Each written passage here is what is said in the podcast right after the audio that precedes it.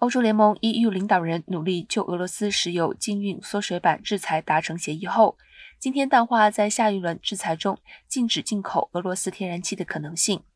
由二十七个国家组成的欧盟昨天在峰会中同意对俄国实施第六套的制裁措施，将停止进口大部分的俄国石油，